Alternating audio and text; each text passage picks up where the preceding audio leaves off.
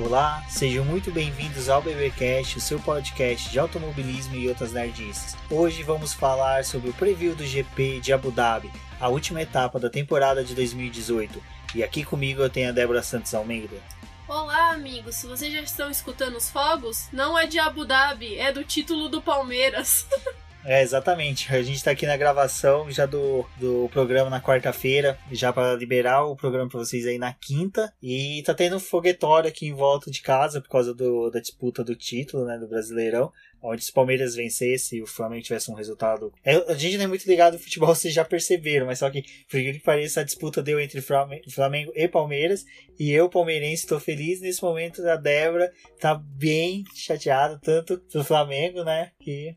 Ah, gente, eu tô chateada, mas assim, esse ano nem acompanhei futebol, eu quase não vi nada. Meu pai, uma época do ano, me falou: Olha, você tá vendo que o Flamengo tá liderando? Eu falei: Não, pai, eu nem sabia que tava tendo jogo para falar a verdade. É, o Flamengo liderou ao mesmo tempo que o Vettel liderou o campeonato de Fórmula 1, mas, como falamos, vamos ao GP de Abu Dhabi. GP de Abu Dhabi, né, que é realizado em Asmarina, eu, eu acho um puta do autódromo, eu adoro, acho bem legal. No videogame é sensacional, eu gosto porque as áreas de escape permite a gente fazer as mais gostosas das barbeiragens. Tem as duas zonas de DRS, que no videogame também é muito gostoso.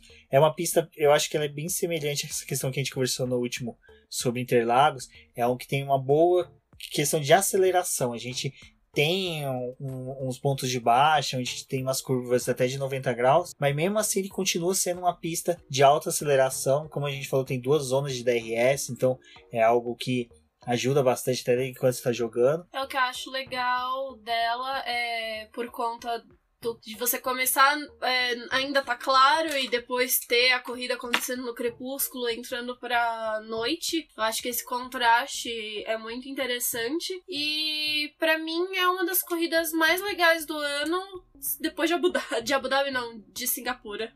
É, nessa questão de, de preferências, os autódromos estão tendo GPs à noite, né, no, no, ali no final da tarde pro crepúsculo e anoitecer, que é Singapura, Abu Dhabi e Bahrein. Acho que são três corridas que ficaram bem, bem legais. Eu já vi, eu já cheguei a ver um projeto para Interlagos ter, uh, ter iluminação para corridas noturnas.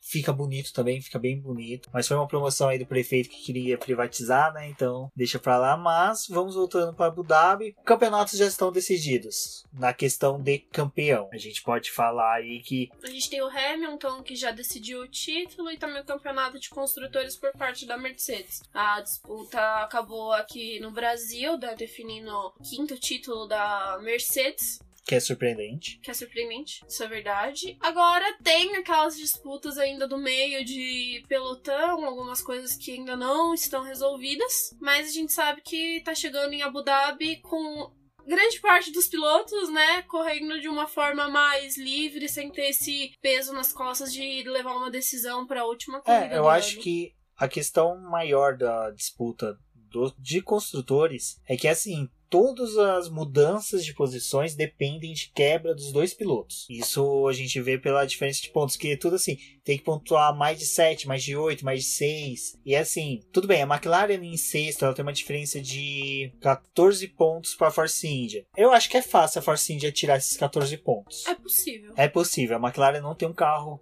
tão bom assim para se manter em sexta posição, mas é que a gente pode analisar não, não comparando Abu Dhabi com Interlagos, né? Mas as duas corridas são num sentido anti-horário e a gente viu durante o final de semana que a Force India, mas também por N questões de questão de pressão aerodinâmica, as coisas não tinham se saído tão bem aqui no Brasil. É algo para poder se comparar para Abu Dhabi. É, Abu Dhabi ainda tem essa diferença de, de Interlagos que ele é no, no nível do mar, né? Uhum. Então, é, até essa questão da potência do motor vai falar bem mais alto, então Force India tem a vantagem de ser impulsionado pelos motores Mercedes. McLaren, como eu falei, não tem chances. A Haas eu acredito que ela tá ali tranquila. Renault também. A diferença entre as duas é de 24 pontos entre quarto e quinto lugar, então é pouco provável que haja uma mudança ali. A Williams passou longe de ameaçar Toro Rosso. A Williams, total.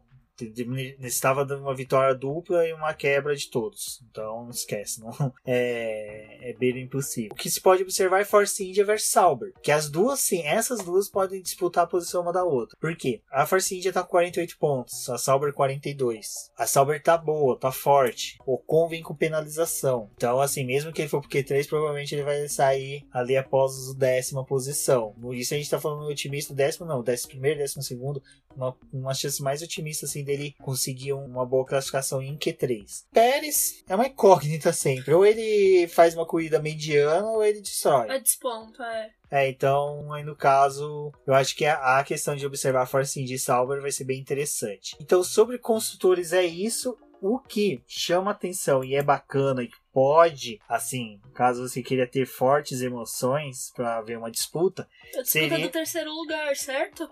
É, terceiro lugar, porque assim, Kimi Raikkonen tem 251, o Bottas tem 237 e o Max Verstappen 234. Então, quarto lugar é um que vai ter disputa clara, claríssimo. Então, a gente sabe que o Max Verstappen, pelo desempenho dele nas últimas